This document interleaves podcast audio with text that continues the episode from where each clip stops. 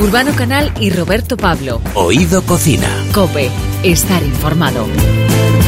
Más de Oído Cocina. Es el número 24 y hoy tenemos al maestro del trampantojo, el rey de la cocina libre desde The Stage. Nos visita Diego Guerrero. Bueno, pues eh, también vamos a irnos hasta Argentina, o mejor dicho, Argentina vendrá a España y vamos a probar asados, vamos a probar todo tipo de cosas que están relacionadas con la comida y que le gustan. A Coti, que es nuestro artista invitado, va a estar con nosotros y nos va a hablar de un montón de historias y sobre todo también de ese concierto que tuvo en el Teatro Colón de Argentina. Y además vamos a adentrarnos en el mundo de la cocina healthy con una mujer que lo está petando en Instagram. Se llama Miri. Seguro que te suena. Urbano Canal y Roberto Pablo. Oído Cocina. Cope, estar informado.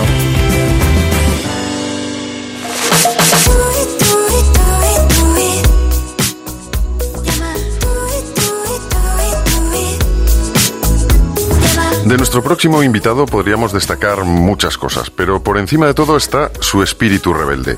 Una fuerza que le ha llevado en volandas a través de su carrera. Primero para elegir la cocina como forma de vida, cuando al terminar la selectividad todo el mundo le decía que era un camino demasiado duro. Esto le lleva a la Escuela Zabalburu de Bilbao, de donde sale con matrícula de honor hacia el restaurante de Martín Berasategui. Con 23 años ya es jefe de cocina en Amurrio y esto le lleva hasta el exclusivo Club Bayard de Madrid que abre al público y al mundo conquistando dos estrellas Michelin. Pero la rebeldía sigue siendo el motor que mueve su vida y después de la segunda estrella en 2012, al año siguiente decide empezar de cero y desarrollar plenamente su idea de cocina en su propio proyecto, The Age, un local de estética industrial en plena centro de Madrid donde se fabrica cocina para soñar. Allí el espíritu rebelde de nuestro chef, invitado da rienda suelta a su creatividad, sin reglas propias ni mucho menos ajenas. Diego Guerrero, bienvenido a Oído Cocina. Hola, bienvenido, o sea, buenos días, perdona, que, que estaba pensando, digo, vaya bienvenida que me dan, qué, qué honor.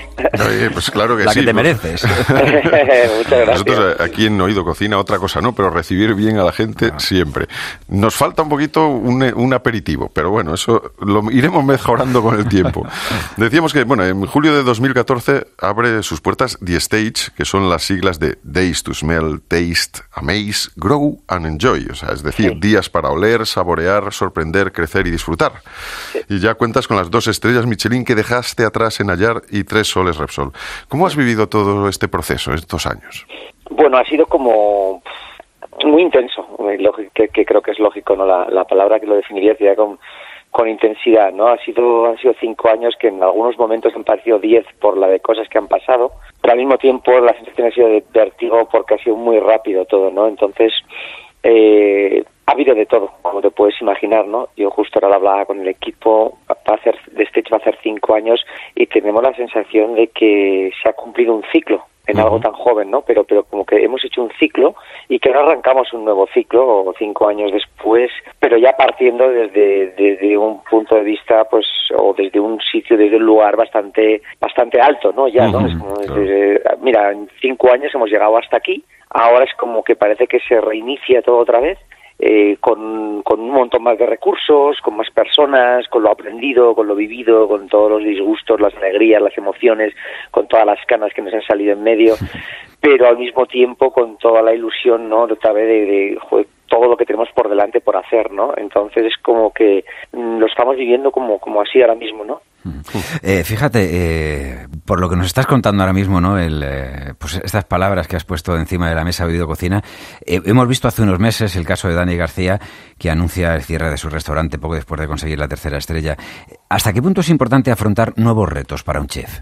Bueno, supongo que como para cualquier persona, yo creo que, la, que el- al final, el, si en vez de intentar adivinar el futuro lo intentas construir tú, pues al final es mucho más, más práctico en un punto, ¿no? Y, y quiero decir que esto pasa por, por, por plantearte siempre, mm, si la, no sé si la palabra reto, porque tampoco quiero ponerlo como que reto parece como que tiene una connotación de ya de, de mucha dificultad, ¿no? Pero Sí.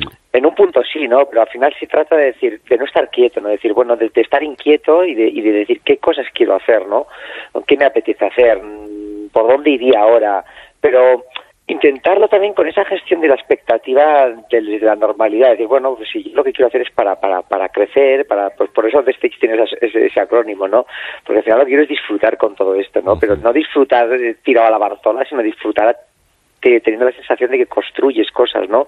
Y de que haces cosas a tu alrededor que, que al final pues generan pues, pues felicidad, bienestar, eh, satisfacción, sentido de o sentimiento de, que emprendes y, y que bueno pues que construyes cosas, ¿no? Y, al final creo que va un poco por ahí, ¿no? Eh, yo es como me planteo las cosas, ¿no? Y, y, sí con una constante que es disfrutar del camino. Si no lo disfrutamos no tiene no tiene sentido. Luego a partir de ahí, pues como cada uno es lo exigente que quiera ser, pues es verdad que yo a veces soy un poco cabezón con las cosas y pues me empeño y pues también creo que por eso en un punto salen, ¿no?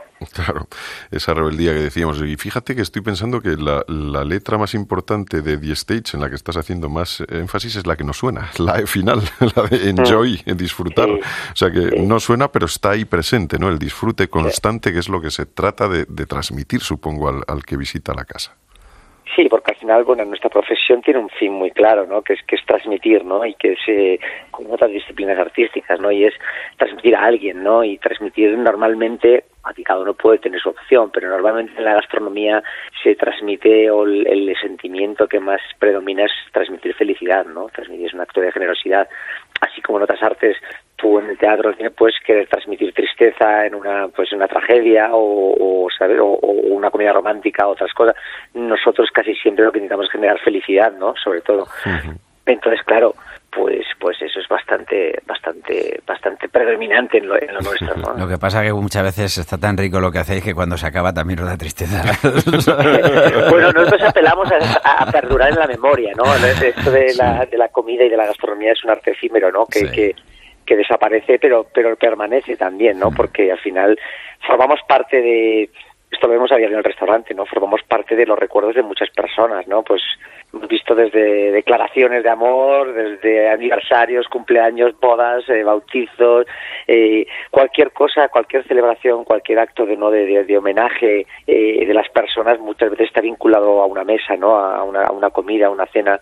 Entonces eh, siempre habrá un cocinero o unos cocineros o un restaurante o un equipo detrás no que en un punto formará parte, ¿no? De esa. Yo me acuerdo cuando iba de pequeño a comer arroz con leche a un sitio con mis padres. Bueno, pues se me quedó grabado, ¿no? Pues, pues algo tendrá que ver, ¿no? esas personas. Que ¿Te han puesto alguna vez en el reto, por ejemplo, de esto de pareja que te dice, oye, que le quiero pedir la mano a mi novia y entonces eh, puedo esconder el anillo en alguno de los platos que trae? Sí, sí, sí. La semana pasada, la semana pasada. La semana pasada, sin ir más lejos. Sí, sí. La semana pasada ocurrió y, y fue muy bonito y y la gente se puso, todo el restaurante se puso a aplaudir y, la gente les grababa vídeos que luego digamos que, conectaron con ellos, oye, luego los mandamos, dame tu mail, o sea, se relacionaron entre ellos. Y esto en The Stage es, es, es bonito que pase además porque toda la cocina al estar abierta, al restaurante todo el mundo aplaude, ¿no? Se genera una, no sé, una empatía entre todo el mundo que es, que es algo, y al final es lo que me lo dijeron ellos y bueno, es algo que yo ya había podido vivir con otros clientes, ¿no? A lo largo de, de, toda la carrera, ¿no? Pero, pero nos dijeron eso y dijo, para nosotros es un, es un día que va a estar en nuestras vidas siempre, ¿no? En nuestro recuerdo, ¿no? Y, y que, pues que haya sido aquí y es muy bonito. Es muy bonito. A mí hay gente que me ha dicho, tú nos casaste. Digo, bueno, te casaría el cura o el alcalde o quien fuera, yo te di la comida. Dice, sí, pero bueno, como realmente la celebración era lo que nos importaba, siempre decimos que tú nos casaste. Y Qué responsabilidad, ¿no, Diego? bueno, no me, nadie me ha dicho que tú nos divorciaste, por lo menos. Eso está bien. cómo, es una, una, visita de stage a ese escenario que es tu, tu casa y tu restaurante, tu concepto de cocina? Tú eres un poco parte importante porque recibes ¿no? a, los, a los comensales. Bueno, digamos que estamos todos ahí, ¿no? Se trata un poco de hacer, eh, dentro de que mm, no deja de ser un restaurante, ¿no? Pero intentar hacerlo una casa, ¿no? Generar un poco esa, esa sensación de que estás en casa, que estás a gusto, que te están, con todo lo que lleva eso. Cuando tú invitas a alguien a casa, intentar recibirle pues como un aperitivo, intentas luego siempre si hay una liturgia alrededor de una cocina porque quizás el que te, el que el anfitrión no ha terminado de hacer la cena y está terminando los últimos toques y van, los, los primeros invitados van llegando antes de tiempo y, al final siempre se acaba tomando un picoteo en la cocina, pues también ocurre esto en el stage, luego ya se va uno a la mesa, luego puede que aparezcan cocineros por las mesas pues terminando algunos platos y al final el cliente yo creo se da cuenta que, que, ha ido a hablar, no solo comiendo, sino que ha ido conversando con diferentes personas a lo largo de la, de la experiencia, donde al final ha ido conociendo a gente, ¿no? Ha ido tratando con personas y ha habido, y vas viendo, vas percibiendo un poco también pues el cariño, el amor, la dedicación que hay por, por hacer, por hacerte sentir bien, ¿no? Mm. Que yo creo que esto siempre, ¿no? Pero en los días que corren, más si cabe, ¿no? Pues, pues creo que se echa en falta, ¿no? Es decir, joder, gente que realmente te quiera cuidar, que quiera estar contigo, yo creo que siempre es de agradecer, ¿no? Nos has convencido, en cinco minutos estamos en la puerta de tu restaurante. bueno, luego, luego, luego, después de esto, luego después de esto hablamos de cocina, ¿no? Quiero decirte Sí, que, sí. pero, pero, pero todo empieza por, por una actitud, ¿no? Sí, claro. Y luego ya podemos ir a la parte más subjetiva, que es decir, bueno, te podrá gustar más o menos lo que lo que hacemos o no, Claro. pero lo que creo que, que tiene que ser una constante es ver esa esa verdad, no esa dedicación y luego ya ese riesgo en la cocina, pues por intentar darte algo que normalmente no vas a comer en, en, en tu vida o en otros sitios o no intentar ser hasta donde podamos ser originales y, y diferentes, pues felices también, ¿no? Pues venga, vamos a meternos. Mira, antes de la cocina, vamos a. Bueno, que está mi parte, eh, pero, pero vamos a meter la bodega. Tenéis una gran cantidad de referencias. Eh, ¿Cómo se combina el vino con los eh, platos de The Stage? Bueno, yo tengo la suerte, de- con la persona que más llevo trabajando, que más años llevamos juntos, es con Javi, que es precisamente es el sumiller de, de Stage. Eh, venimos desde el club allá juntos. Yo me acuerdo que le empezó de prácticas conmigo cuando no era ni sumiller y, y llevamos muchos años juntos, entonces como que hay una relación muy no tenemos que hablar demasiado, ¿sabes? Él conoce muy bien lo que hace, lo que hacemos y la cocina y, y él es un friki. Yo estoy encantado con él porque es un friki del vino. Y cuando lo digo un friki del vino lo digo en positivo, es un amante, es un enamorado, ya no del vino, sino de toda la parte líquida, ¿no? Entonces, desde que hace sus brebajes, sus propios vermús, sus luego aquí en el laboratorio hacemos nuestros kefir, nuestras kombuchas, eh, hace sidras, más luego ya los vinos, siempre intenta buscar vinos diferentes, vinos, mm, no ir al clásico quizás, que no por bueno, porque lo es, pero quizás más conocido, que ya intenta buscar siempre cosas especiales, que no tienen por qué ser súper caras, sino que realmente sean, sean pequeñas producciones o de repente cosas que no se conocen tanto y que no es, el valor no está tanto en el precio, en, la- en el económico, sino, sino en la historia igual que hay detrás, ¿no? Y que hay un gran producto de calidad que simplemente por no descubierto, por no comercial, pues no,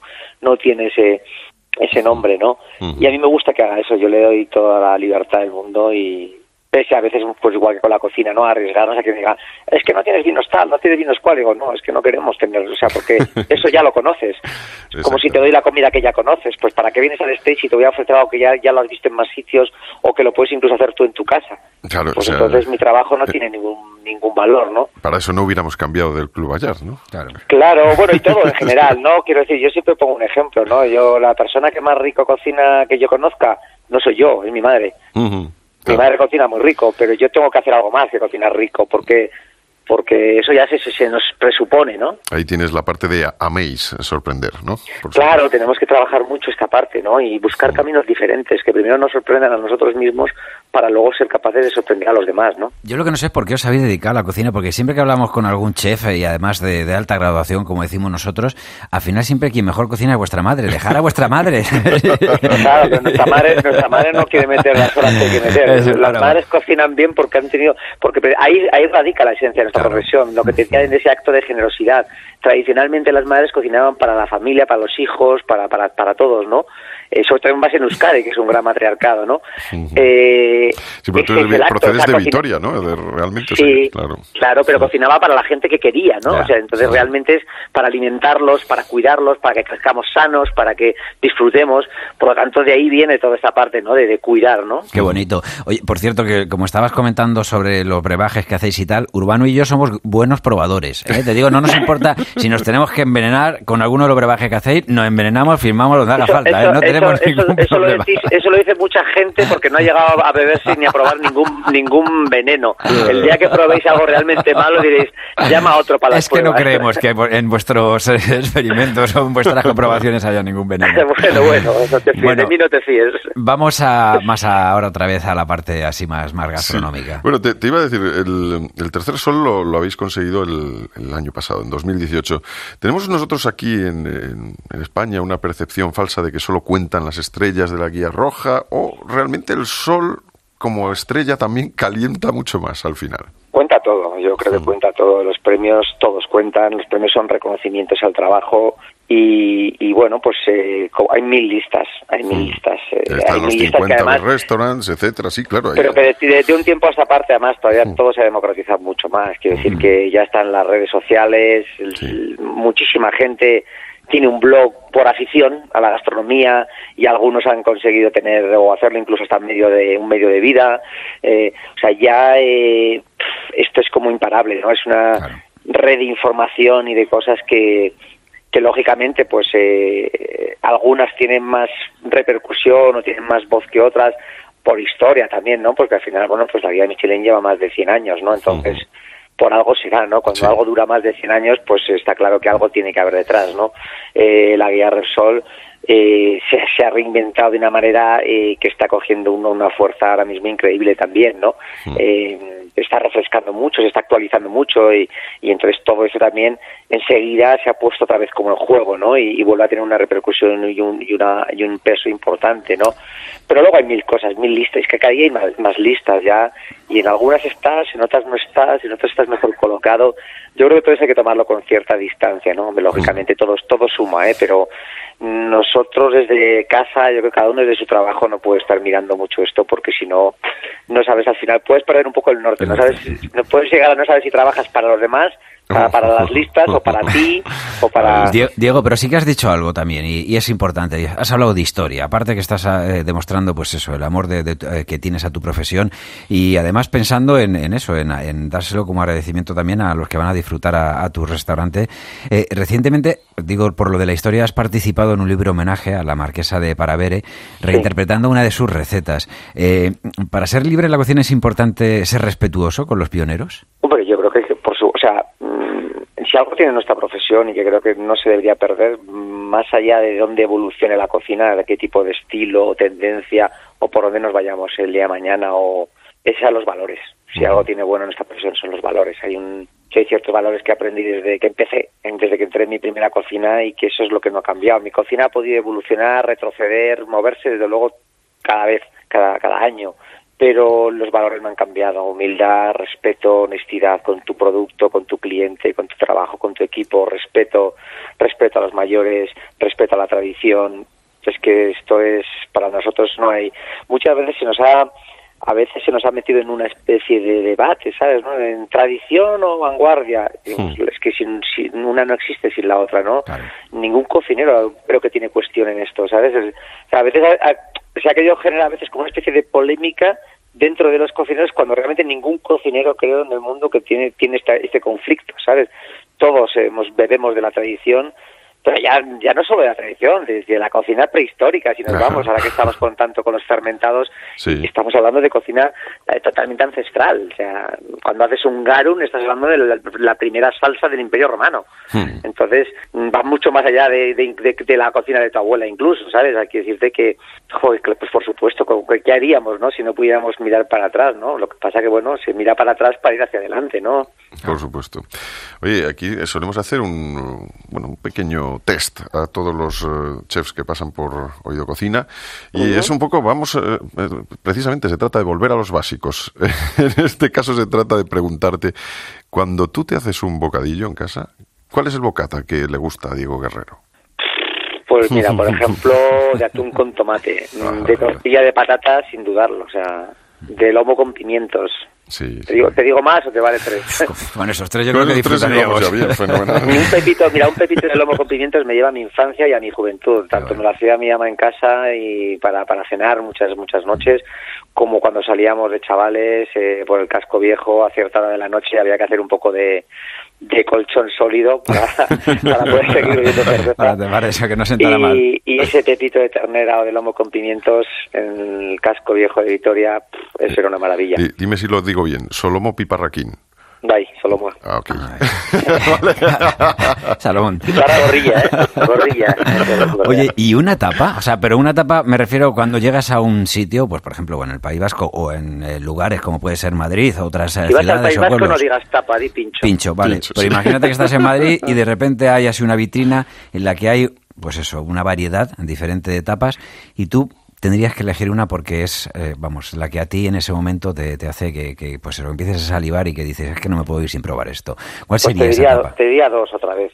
Primero, primero empezaría con una gilda y seguiría con un pincho de tortilla. Con la gilda es, entre vosotros sí, triunfa, ¿eh? Sí, sí, no, y además que, y entre nosotros también, siempre lo hemos reconocido cuando alguien nos dice una gilda. Claro que sí, es que es una cosa Pero una gilda bien hecha, ¿eh? Que no, eso no es una banderilla. Y, en algunos sitios dice gilda y dices luego tú, bueno, pero esta no es ni la actriz. no, claro, claro, una gilda, una gilda solo es anchoa, piparra y aceituna, no hay más. Ahí está, ahí está. Esa es una gilda. La expresión... nace, ¿Sabéis cómo nace la gilda, no? ¿Cómo? ¿Cómo? ¿Sabéis cómo nace la, la, historia de la gilda? ¿Lo sabéis? No, no, cuenta. Os cuento una versión, o sea, versión corta de la historia, ¿vale? Hace más de 100 años, hace más de 150 años, en Casa Vallés, en Donosti. ¿Vale? Unos riojanos emigran de La Rioja por crisis eh, y abren un despacho de, vino, de una venta de vinos en, la calle Reyes Católicos de Donosti, en Casa Vallés, que a día de hoy sigue abierta. Y para que la gente bebiera más vino, pues sacaban almendras, aceitunas, anchoas, eh, pues picoteo gratuito de este, pues para que la gente haga un poco de masa y siga bebiendo y pues bueno, que a los vascos como no hace falta ayudarnos ni, a, ni animarnos a comer ni a beber, pues para comer más rápido la gente lo pinchaba con un palillo y así cogía más, más rápido más cosas, ¿no? Y de esa manera tan tonta nace la Gilda. Qué bueno. Que luego le llamaron Gilda porque decían que era verde, ácida y picante, como Rita Hayworth. Qué bueno, Rita Hayworth, sí, efectivamente. de ahí viene. Como lo que, se, lo que se aprende. ¿eh? y cosas importantes en la vida, desde luego. Oye, pues mira, la historia de la Gilda es algo importante.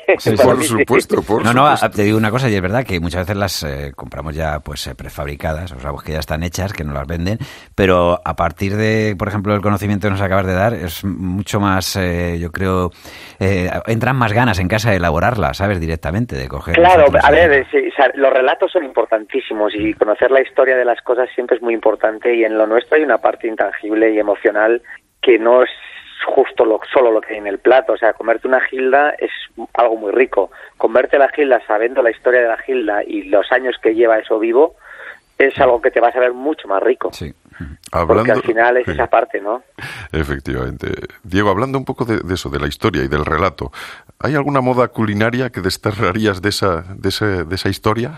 Sí, perdona, si hay algo, eso se escucha. Una, alguna moda culinaria, una moda culinaria que desterrarías de la historia, que, no, que, que te parece que está sobrando ya o que ya hemos pasado demasiado por ese relato. Hombre, digamos que los trazos de vinagre de Módena en los platos y el rulo de cabra no estaría mal dejarlo totalmente de acuerdo totalmente de acuerdo.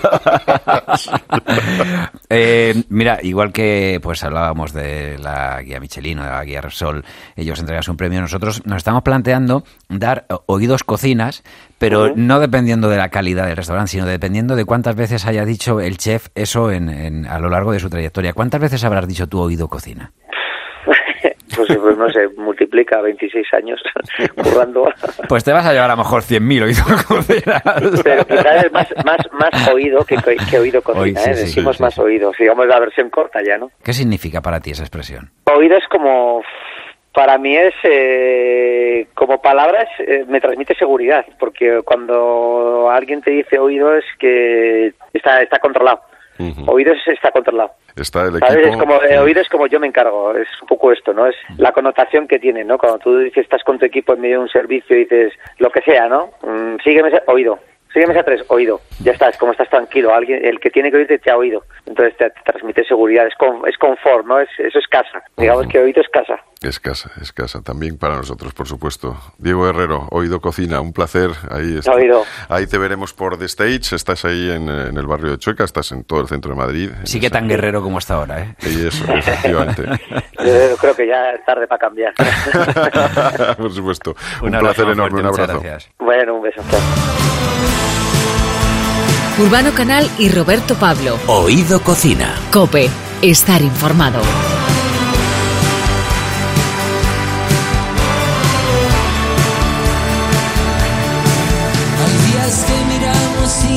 Parecemos.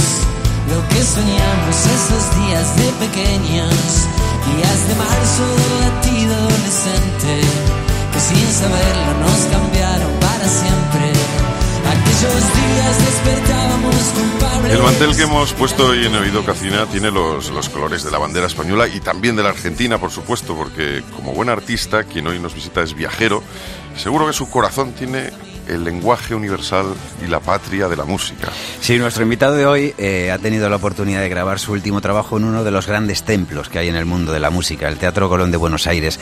Sabemos que tiene muy buen gusto a la hora de componer e interpretar canciones. Ahora queremos saber si ese gusto también le acompaña en la mesa. Coti Sorokin, muy buenas, ¿cómo estás?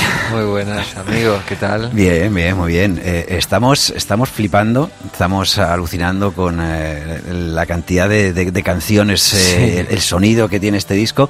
Eh, el primer planteamiento que, que, nos hacemos, decíamos antes Urbano y yo decimos, joder, un guiso muchas veces eh, lo recomendamos que hay que dejarlo de un día para otro. Claro. ¿Cómo aguanta un artista? Porque esto se grabó en octubre del 2017, Sí. con algo tan bueno en Sí. un cajón diciendo, o sea, va a tardar en No, salir. pero no estaba, no estaba en un cajón, estábamos trabajando en Estabais él, trabajando. porque es, es un disco que ha sido muy, muy cuidado en, en toda la preproducción, la grabación, que es un disco en directo, y la postproducción, todo lo que fue el arte, el diseño de arte, eh, eh, las fotografías, la edición del montaje del vídeo, que eso llevó muchísimo tiempo porque allí no permiten este teatro, este tipo de teatro no permiten eh, ingresar con grúas y este tipo de, de tecnología para filmar. Entonces está todo filmado en cámara en mano y la, la edición es muy artesanal, pero a su vez en 4K. Es el primer registro que hay en 4K de- del disco. Entonces todo ese, año fue trabajo, un año de trabajo de postproducción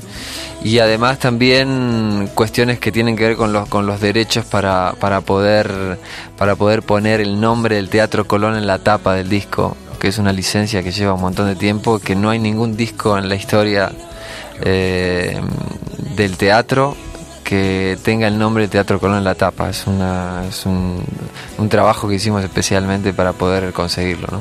Claro, eso ha tenido que ser un trabajo largo, un Sí, sí, porque es- cocinado lento. Sí, sí, son licencias y Oh, eh, bueno, Cuando tiene que pasar el disco por los despachos ya es otra cosa. sí, Se alarga sí, sí. todo mucho. más. Exactamente, sí. A mí lo que me flipa es que es, como, eh, que, como si el sello Colón, ¿no? O sea, bomba. Claro, Es- claro. o En, en ninguno de los grandes teatros eh, es simplemente tú vas a tocar y lo grabas y, y puedes decir, lo, ha- lo has grabado en el, en el Carnegie Hall o en el Royal Albert. Eh, es, es otro Hmm. eh, es otro trabajo poder conseguir que, que en la tapa del disco, en el nombre del disco, en vivo en el Teatro Colón en este caso, eh, podamos, podamos tenerlo. Entonces eso es lo que llevó un, un año en la edición también. Un disco que se llama Coti Sorokin eh, y Los Brillantes en el Teatro Color y en el que además está gran parte de, de tus éxitos. Sí. Eh, si tuvieras que ponerte trascendental, ¿cuál dirías que es el mayor éxito en tu vida? Bueno, a ver, eh, lo que pasa es que el éxito, el éxito en mi vida es eh, poder vivir y mantener a mi familia con lo, con lo, con mi pasión, con, con la, con mi función en este, en este mundo, ¿no? Con mi misión en este mundo y, poder eh, vivir de eso, trabajar de eso y poder comunicar de eso y darle de comer a mi familia. Claro, digamos que la música alimenta el alma, por supuesto, pero cuando Coti quiere disfrutar de un buen plato, Mm. ¿cuáles son tus comidas favoritas? ¿Qué es lo que más disfrutas en familia? Lo tengo clarísimo, el asado. El asado. Por supuesto. argentino, El ser, asado, el asado y la paella son los dos, mis dos preferidos, pero de lejos a todo el resto que viene mucho más, mucho, más atrás, sí, mucho más abajo. Eh, el asado en Argentina tiene toda una connotación social, familiar, eh, eh, de charlas, de previa, de, de compra de la carne, o sea, to- todo tiene sus pasos importantes y cada uno tiene sus funciones, como una orquesta que el violonchelo, el contrabajo, cada uno tiene su función dentro de la armonía. Eh, bueno. Por ejemplo, en mi casa mi viejo es el que compra la carne. De hecho, el corte que hacéis vosotros a la carne es diferente que, que sí, el que sí, hacemos nosotros. sí, la, la tira de asado, bueno, el, el vacío que se llama Sí. el vacío, eh, la entraña. Sí. Mi padre es el que se dedica a ir y compra cada uno de los cortes, lo compra en una carnicería diferente. Ah, sí, o sea que Sí, no, sí, no vale la tiene- misma. es- es- no, no, no. Qué bueno. Él ya sabe dónde compra el chorizo de cerdo, dónde compra las morcillas, dónde va y compra el vacío. Entonces, y luego está quien lo hace también, ¿no? ¿Tú eres cocinillas? ¿Tú haces? Bueno, yo hago asado, sé hacer asado. Las giras me, me- no me dejan mucho por el tema de que el asado estás mucho con el humo, se te reseca todas las cuerdas vocales, es- ¿viste? entonces sufro mucho con eso, pero me encanta. ¿eh? Y durante una época lo, lo hacía muchísimo, pero ahora prefiero eh, prefiero no hacerlo, comerlo solamente. Prefieres no pasar por ese, Sí. ese trago, ¿no? Sí, sí. Cuando estás componiendo, eh, hay un paso por la nevera cada poco. O sea, Sí. ¿qué, qué, qué sueles tomar? Porque a veces, yo qué sé, el té o una cosa. Sí, mate, mucho. mate, O el mate. en mate, caso, mate. claro. Sí. Es mucho de tomar, digamos, o sea, eh, mate es, tomo todo el día. El mate es una infusión, Sí. es como un té verde, pero bueno, con un recipiente que, que va con una bombilla y ahí, bueno, estamos todo el día con el termo. Que hay ahí que curarlo además y tal, ese Hay que curarlo, exactamente, hay que curarlo y tiene su preparación, hay que echarle primero un poquito de agua fría, abrir un huequito y luego poner la bombilla. Si le echas agua caliente, enseguida la puedes quemar a la, a la hierba. Es como el café quemado, cuando Sí. quemas el café te pasas temperatura y, y entonces lo arruinas, ¿no? Y con esto pasa igual. Y estoy, puedo estar todo el día eh, cuando estoy escribiendo o en casa o eh, tomando mate, sí. Y después a la noche vino. Ajá. sí, vino. Hombre, vino, de vino vamos a hablar porque hay que decir que, que además de tener eh, pues el talento de la composición, ahora también compones vino. Sí, sí, es un- tienes, tienes una bodega de Eh, vino. me han propuesto componer un vino, fue así, exactamente así. Eh, componer un vino, ¿cómo se hace? Pues nada, es una mezcla de, así como uno mezcla palabras y mezcla notas en las canciones. Eh, el vino este, que primero sacamos verso y ahora en abril sacamos Vagamundo, que es el segundo. Vagamundo. Vagamundo, sí. Qué bueno, qué bonito. Sí, sí. eh, lo presentamos ahora, el festival que se llama Wine Rock en, en Mendoza, en Valleduco. Eh, así que termino la gira por España y, y me voy a presentar el nuevo vino allí y a tocar, obviamente, a hacer, a hacer música. Qué bueno. Bueno, cuando, eh, ¿cuál piensas tú que es el ingrediente, ya que estamos hablando un poco de componer vino y tal, el ingrediente fundamental para que una canción dure en el tiempo, tenga éxito, sea de, largo recorrido? Pues el espíritu, eso que es que es eh, lo único que no puede faltar y no se sabe bien lo que es. Ya. Es lo único que si no lo supieran, todo el mundo lo haría, ¿no? Exacto. Porque luego todos usamos más o menos las mismas palabras, todos usamos las 12 notas de la escala cromática, los más o menos los mismos acordes. Pero luego en la combinación que es infinita, ahí es donde tiene que haber alma y, y donde hacer que la gente lo cante. ¿Y cuál es el alma de verso y de vagamundo? Pues tienen un alma eh, similar, tienen que ver con, con la compañía, son, tienen alma de compañeros. Eh, el vino yo lo elegí con mi compañero en las giras, en, mi compañero también en las noches de ¿Y composición. qué sabor y aroma? Pues tiene mucho que ver con el, con el vino argentino, con el Malbec. Eh, son cortes los dos, o sea, son blend. Verso está más orientado al Malbec, o sea que es muy, muy tradicional ahí de la zona de Mendoza y de, y de Chile. Y es muy argentino, es ideal para, para asado, ideal, ideal. O para el arroz también. Me está entrando ganas de probarlo. Y luego, no, que son, no, no, no es porque lo, lo haga yo, o sea, yo tengo un socio con, con el cual él se encarga de toda la parte más técnica, yo lo sé tomar al vino y lo sé disfrutar y, y- y en este caso hemos hecho los cortes con tubos de ensayo y tal. Estás y diciendo que él probando. se encarga de la parte técnica y tú de verlo. Exacto, ninguna duda. Yo me- yo me De llevármelo a los camarines. Tengo, tengo una, una teoría personal que me encantaría compartir con vosotros ahora, que, que es eh, que con la edad uno se va in- interesando más por los materiales, como la madera, ¿no? Y por eso nos va gustando más cada vez el, el vino y nos va gustando también la- las cervezas de otro tipo, ¿no? La cerveza que se toma uno en la calle, estas cervezas artesanas que tienen ese sabor a lúpulo, etcétera. Y esto tiene que ver también con las guitarras, puede ser. El, el Ah, gusto sí. por las maderas. A ver, el, yo creo que es el gusto más que es por la- el gusto por la nobleza. Eh, las guitarras están hechas de un material noble que es la madera y que pueden pasar 200 años y eso sigue vivo allí, ¿no? Y respirando, o 500 igual, ¿no? Eh, yo tengo instrumentos de 1920 eh, y que cada día suenan mejor.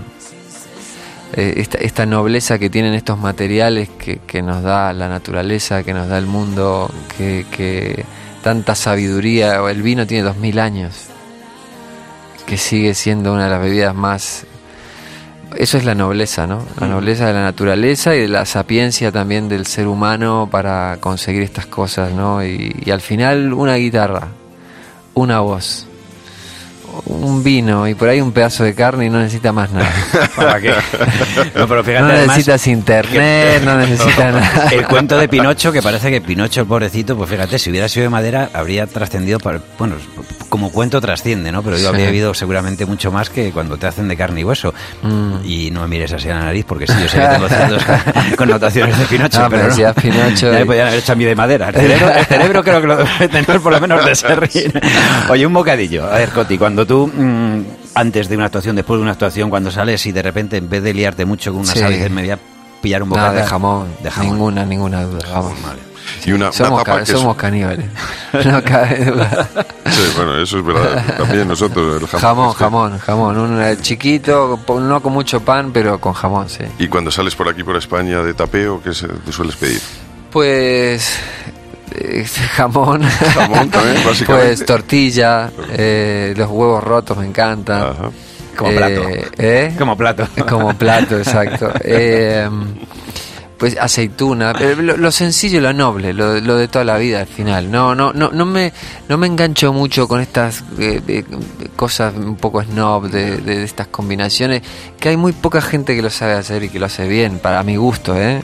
No, no, no, no estoy siendo conservador con esto, pero a mi gusto creo que hay poca gente que sabe hacer eso y, hay como una tendencia como que ahora todo el mundo tiene que, tiene que usar cosas nuevas. sí.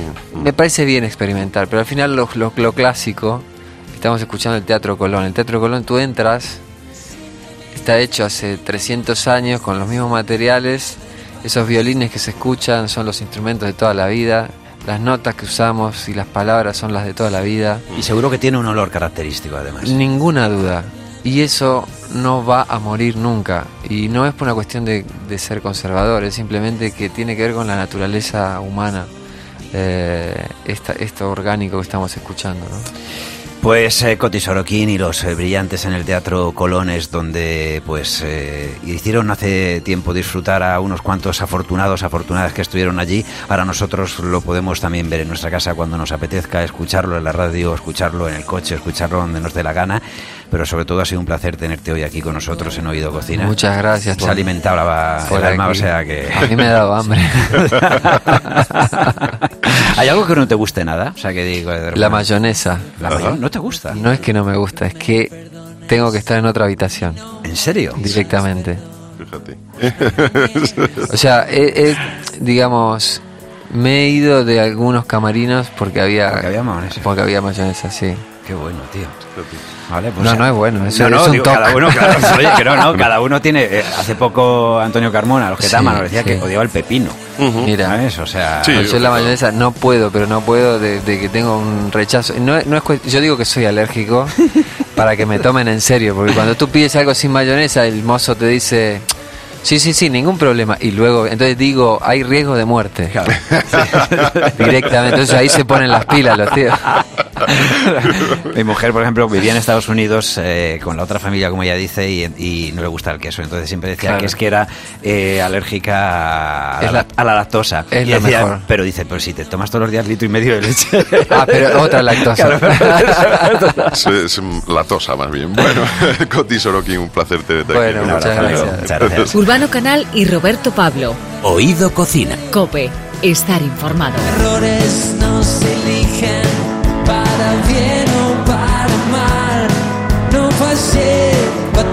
viniste y tú y tú no quisiste fallar. Aprendí la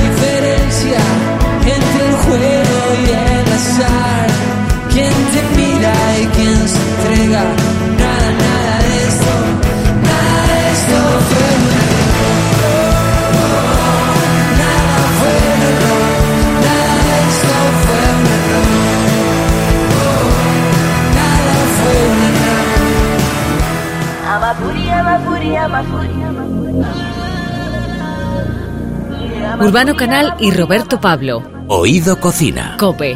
Estar informado. Amafuri, amafuri, amafuri. Hay quien dice que si conoces un lugar que te gusta, lo mejor es que te lo guardes para ti, que no le des publicidad porque si no se llenará de gente y perderá su magia. Quien nos acompaña ha hecho de la cocina un lugar que al contrario de lo que decíamos anteriormente, quiere invitar a todo el mundo que le guste comer de forma saludable. Ella es de Barcelona y ha estudiado dirección y administración de empresas. Quizás por eso se le da también administrar sus redes sociales, especialmente Instagram, donde se ha convertido en la foodie número uno. Algo que hemos encontrado en todo lo que hace es simpatía y naturalidad. Y esos ingredientes no siempre se encuentran en la red en su justa medida. Ha pasado por el Basque Culinary Center, fue finalista en Masterchef 5 en la mayoría de las imágenes que hasta ahora habíamos visto de ella, siempre parecía con dos moños que la caracterizaban, aunque en el libro que hoy nos viene a presentar es un solo recogido, el que muestra como una mujer enamorada de lo que hace. Y es que por amor se fue a vivir a Boston, allí comenzó el guiso más interesante de su existencia, el de la propia vida, el que nos hace cada día añadir un ingrediente más a nuestros retos. El último, de Miriam Pérez Cabrero, Miri, es un libro editado por la editorial Planeta. Eh, se titula Las recetas de Miri, más de 90 recetas para una vida healthy. Te vamos a recibir en Oído Cocina, eh, como comienza esto el libro, que dices eso de bienvenida. Sí, eso me encanta. Bueno, bienvenida yo y bienvenidos todos los que nos están escuchando, ¿no? También. Eh, cuéntanos cómo comienza tu pasión por la comida. ¿En qué momento se convierte en una forma de vida? Pues mira, yo me voy a vivir a Boston y entonces ahí empiezo a cocinar básicamente porque tengo que comer. y entonces empecé a cocinar cocina saludable porque eh, no quería volver a España con 10 kilos de más. Que era lo típico que mucha gente se iba a América y luego volvían. Tengo pues, ejemplos, un ¿eh? poquito... Total, que nada, empecé a hacer cocina saludable y eh, bueno, para ayudar a otros estudiantes, ¿no? Que estuvieran también fuera de casa y tal, eh, a, a hacer su, su, bueno, a cocinarse para ellos mismos, empecé a subir pues las recetas que hacía para mí las empecé a subir a Instagram, pero yo en ese momento tenía nada, 300 o 400 seguidores. ¿Qué pasa? Que poco a poco esas recetas que yo iba subiendo empezaron a tener bombo y la gente empezaba a comentar y me pedían más y tal y cual. Y yo también me daba cuenta que cada vez pues me gustaba más cocinar, investigaba mucho sobre nuevos ingredientes, hice algún curso de nutrición y bueno, así es como empecé yo. En la fotografía que ilustra el libro sales de perfil, pero eres una mujer que has demostrado que siempre vas de cara. Sí. ¿Crees que a una persona eh, eh, le define lo que come como le puede definir lo que, que lee o la música que escucha? Totalmente. Yo considero y creo que realmente somos lo que comemos. Y, y es algo que lo defiendo muchísimo y porque es que yo también lo siento muy así. O sea, yo según lo que como eh, estoy mejor o peor, ¿no? Hay días que yo qué sé, que como un poco peor y realmente me lo noto mucho. Entonces, pero ya no me lo noto en, en mi físico, sino en mi, bueno, en cómo me siento, ¿no? Y sí, sí, yo creo que está totalmente relacionado, la verdad.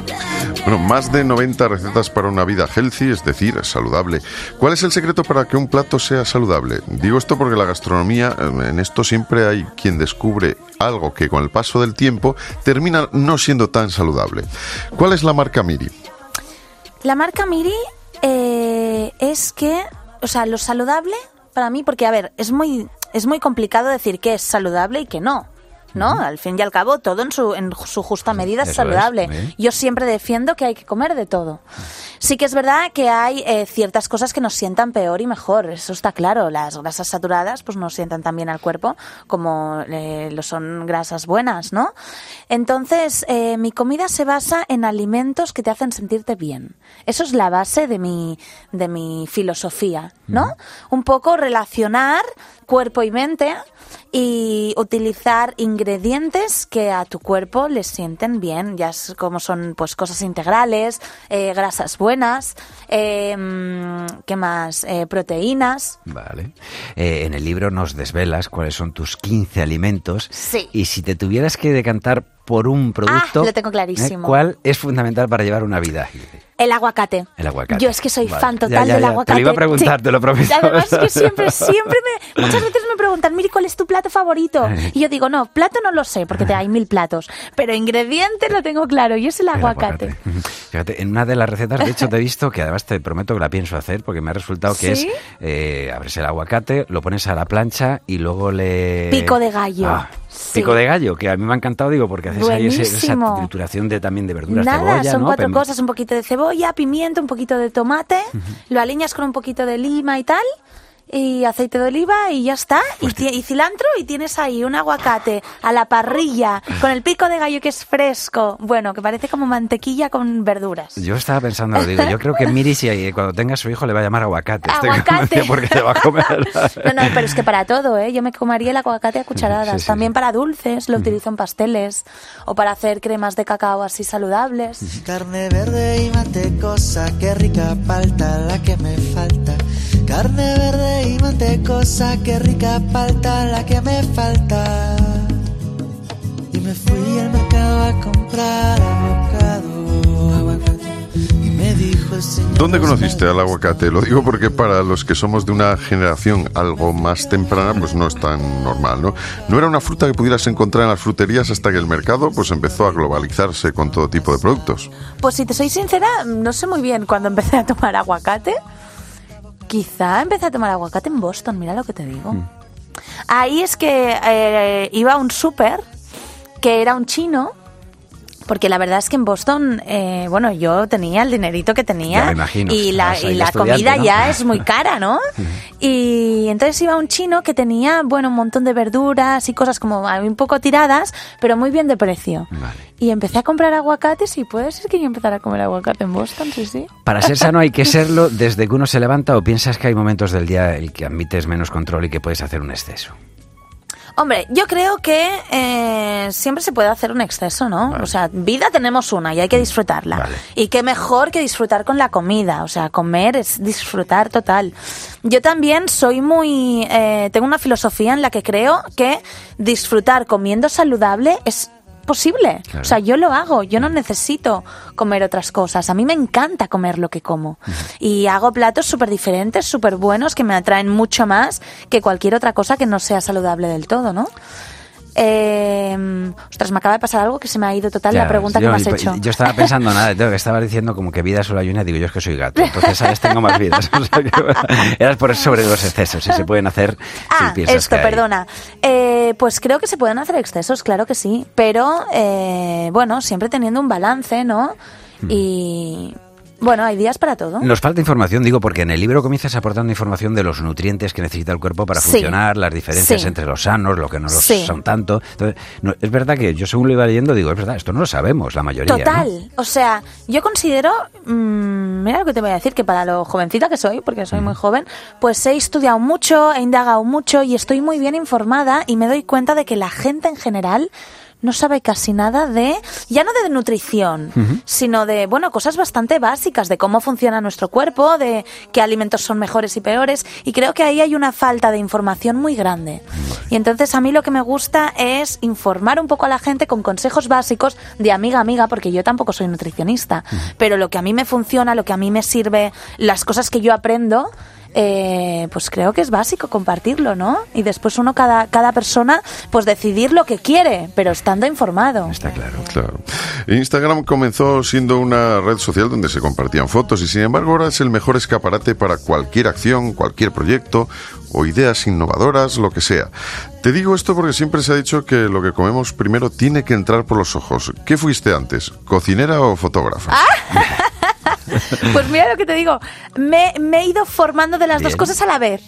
Porque yo empecé a cocinar, sobre todo cuando me fui a Boston, y empecé a subir las recetas a mi Instagram con- cuando estaba ahí también. Eh, sí que es verdad que el mundo de la fotografía me encanta. Y eh, también he ido investigando. Yo solita, miraba mucho vídeos en YouTube eh, sobre, bueno, pues me- es- yo soy muy autodidacta, la verdad.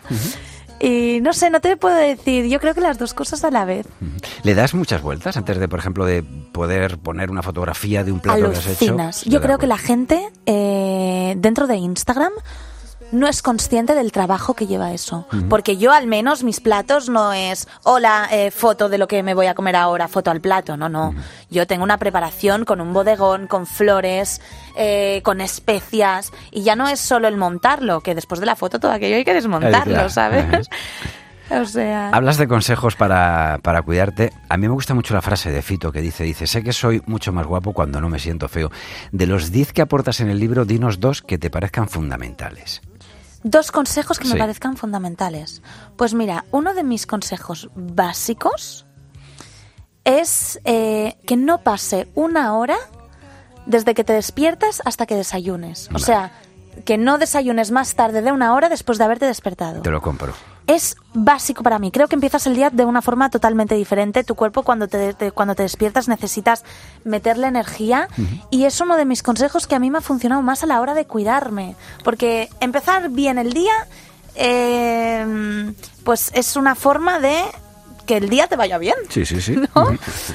Y luego otro de mis consejos... mm, es que claro, yo creo que los 10 consejos que doy son bastante importantes. todos. Son 10, tampoco ya, ya, son ya, ya, ya, sí, no son tantos. ya, pero por eso decía, digo, dejarlo en... Pero... Yo lo de desayunar quizá- nada más, como dices, en esa primera hora me parece fundamental. Yo soy de los que está de mal humor si no come. O sea, si Sí, no desayunas, estoy de mal humor. o Yo también. Me afecta el cerebro, sobre todo. Sí, sí, sí. Y luego quizá otro de mis consejos es distinguir entre hambre y gula. Vale. Creo que es importante porque muchas veces comemos por comer y no somos conscientes de que en verdad no necesitamos eso en nuestro cuerpo. Entonces, bueno, hay que saber distinguir y hay que saber escuchar muy bien al cuerpo. Mm. Escucharte a ti mismo, saber eh, lo, que, lo que tu cuerpo necesita en cada momento. Vamos, que si escuchas es que tiene hambre. Ahí estás. Cuentan que en Oaxaca se toma mezcal con café. Cuentan que en Oaxaca se toma mezcal con café. Dicen que la hierba le cura la mala fe. Dicen que la hierba le cura la mala fe. Está claro que, que eres una mujer que va de cara y que además tiene muy claro cuáles son los gustos, ¿no? Eh, ¿Cómo es posible, de todas maneras, que no te guste la comida tradicional? Explícanos esto porque se supone que en ella está la base de la cocina mediterránea que siempre hemos presumido que es tan sana. Mira, ¿sabes qué pasa? Que yo no soy muy fan de las grasas. Vale. La verdad. A mí, en especial, a Miri, pues le sientan mal, no me sientan del todo bien. Entonces, cuando tomo algo muy grasoso, pues me sienta muy pesado. Entonces, sí que es verdad que la cocina tradicional, pues ya vienen a ser unos callos o un, ¿no? Eh, son comidas potentes, ¿no? Sí, sí, un potaje es potente. Sí que es verdad que también te voy a decir que a mí la cocina tradicional llevada a mi estilo me Vale. encanta. A mí me encanta hacer guisos. Adoro hacer guisos. Por ejemplo, hago un guiso de garbanzos que está Lo he visto y lo pienso también. buenísimo. Te, te- te lo pienso copiar. Sí, O sea, sí. estoy deseando porque además a mis hijos les encantan los garbanzos. Sí. Y eh, meterlos al horno, el hacer ahí esa que se queden tostaditos y Ah, o bueno, sea, me- sí, sí. Y, mm, o sea, creo que la cocina tradicional me gusta, pero lo que no me gusta es todo el uf, demás que se pone en la cocina tradicional. Vale, vale, vale. Eh, a mí me gusta también ir de cara y te voy a ser sincero cuando pues eso eh, le decía eso a, a mi madre yo le digo mamá digo claro digo es que digo una caibol o las bravas de boniato y, Bravas de boniato. ya me queda así digo claro digo esto es empezar Esto digo es una vez que empiezas digo seguramente luego a lo mejor te enganchas Y luego también que- te digo una cosa, ya, a mí lo que me gusta mucho es dar ideas, ¿no? Entonces Vale. doy una idea a la gente y que luego la gente en su casa eh, recree la receta como le dé la gana. A mí no me gusta dar una receta y que sea todo al pie de la letra, no. Es dar ideas nuevas, que la gente pruebe y luego que mm, yo defiendo total que el mundo de la cocina saludable es un mundo tan amplio, con tantos ingredientes, con tantas cosas, que es lo que yo defiendo, que comer saludable no es comer ensalada y pollo a la plancha. Hay mil cosas riquísimas y es lo que quiero difundir yo. Hombre, todo es evolución, ¿no? Yo supongo que has cambiado mucho a lo largo del tiempo. Lo decimos desde el punto de vista de que la cocina es una de las artes que más crece y evoluciona como no paramos de ver.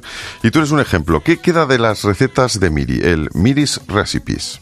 ¿Qué queda? sí ¿Todo? todo o sea sigue siendo eso Yo soy Miris Recipes total. Vale, vale, sí, vale, sí, vale. sí. Digo, te- digo, no sabía si, como fue un poco lo que comenzaste, ¿no? O sea, Sí. como comenzó todo, digo, no bueno, sabía yo si- creo que los orígenes no hay que perderlos nunca. Vale. Y mis Miris Recipes, pues, bueno, también la palabra es en inglés porque yo cuando empecé estaba en Boston, ¿no? Entonces ahí hice el hashtag Vale. con las Miris Recipes en inglés. Pero yo sigo poniendo mi hashtag de Miris Recipes en todos lados. Y mi libro no se llama Miris Recipes, pero se llama Las recetas de Miri, con lo cual queda todo, todo, todo.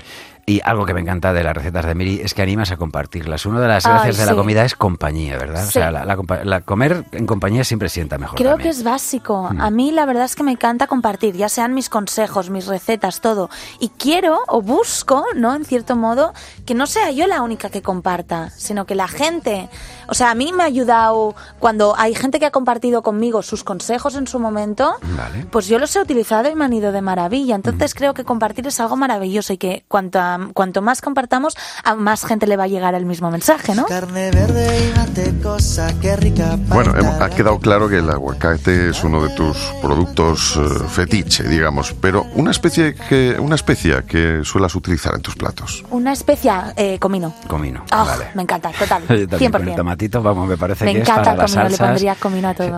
Eh, eh, dinos una receta. Siempre que viene, sabes, eh, un cocinero, siempre que tenemos algún chef en, en el programa, nos da una de sus recetas. Siempre que viene un cantante, un artista, nos dice una receta. Dinos tú una receta de las que hay en el libro o alguna que te apetezca. Mira, pues te voy a dar una muy sencilla que es maravillosa y son unos, unos pancakes saludables, como unas tortitas Sí. saludables. Porque mucha gente relaciona los pancakes o las crepes o los gofres con algo, mm, ¿no? Mm, Bien, Sí. potente. Pues eh, se puede conseguir el mismo sabor que un pancake con azúcar y tal y cual en el estilo saludable. Entonces te voy a dar la receta, que es un huevo, dos cucharadas de harina integral, tres cucharadas em, de sirope de arce Vale. y eh, un poco de canela y aroma de vainilla. Un poquito de un chorrito de leche, de soja mejor, porque la de soja tiene un sabor así especial. Lo mezclas todo y bueno, lo haces en la sartén como si fueran, bueno, pancakes, vamos. Vale, vale. Buenísimos. Ahí nos quedamos. ¿Cómo se prepara un bote para llevar? Eh, ¿Qué hay que hacer? O sea, no sé, el de montaña, por ejemplo, que Vale, tienes. yo por ejemplo, los botes para llevar, eh, yo siempre creo, que, y es muy importante, que en todas las comidas que hacemos tienes que tener, dentro del plato tienen que haber proteínas, carbohidratos y grasas buenas, ¿no? Entonces yo para mis botes para llevar eh, los, los pongo así, le pongo algo de proteína, algo de carbohidratos y algo de grasas buenas. Proteína, pues ya pueden ser legumbres, puede ser carne, puede ser pescado, eh, no sé, lo que tú quieras, puede ser tofu, ¿no? Vale. Carbohidratos, pues pasta integral, arroz integral, quinoa, mm, cualquier carbohidrato complejo, que sea de buena calidad, ¿eh? No hablo de harinas refinadas y pastas blancas, todo Vale. integral, yo siempre me voy al lado Vale. integral. Eh, luego vegetales, algún vegetal siempre, tiene que haber, básico. Y luego eh, grasas buenas, que pueden ser frutos secos, puede ser aguacate, eh, un poquito de aceite de oliva. Y así lo hago.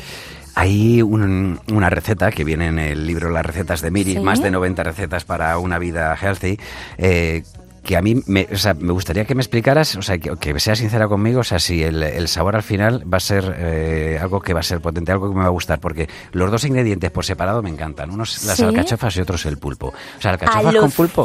Sí, Bueno, es que lo tienes que probar. se llevan bien entonces. Sí. ¿no? Vale. Bueno, que si no, no lo habría puesto. O en sea, el no, libro, no, digo ya, pero luego los paladares son diferentes. No, pero sí, sí, Sí. Yo la verdad tengo que decir eh, que siempre todas las recetas que cuelgo, y más las del libro, las he probado y nunca colgaría algo que no me supiera maravilloso. Vale, dime un bocadillo healthy que consideres un verdadero manjar. ¿De qué estaría compuesto? Pues mira, estaría compuesto de salmón, ¿Vale? de mermelada casera, Mm. de frambuesas, Ujú. Rúcula Vale. y no mucho más, ¿eh? Bueno, vamos a por algo mucho más sencillo, pero que quizá por tu forma de elaborar los ingredientes también pueda tener su complejidad. Una tapa. Una tapa. Eh, pan de centeno, Mm. aguacate, parmesano y un poquito de limón. O lima. Es una tensión tremenda de... bueno, lo estoy diciendo ahora, me estás poniendo un poco nerviosa. No, no, ¿eh? ya, ya lo tengo. ¿Qué te gusta beber a ti? ¿Qué sueles beber? Agua, agua, agua, Agua. Yo soy de agua total. Vale. Ni siquiera de zumos, ¿eh? No por nada. Pero es que, mira, fíjate que yo bebo casi 3 o 4 litros de agua al día. Vale. Eh, algo que no soportes, algo que no te guste nada en la, en la comida.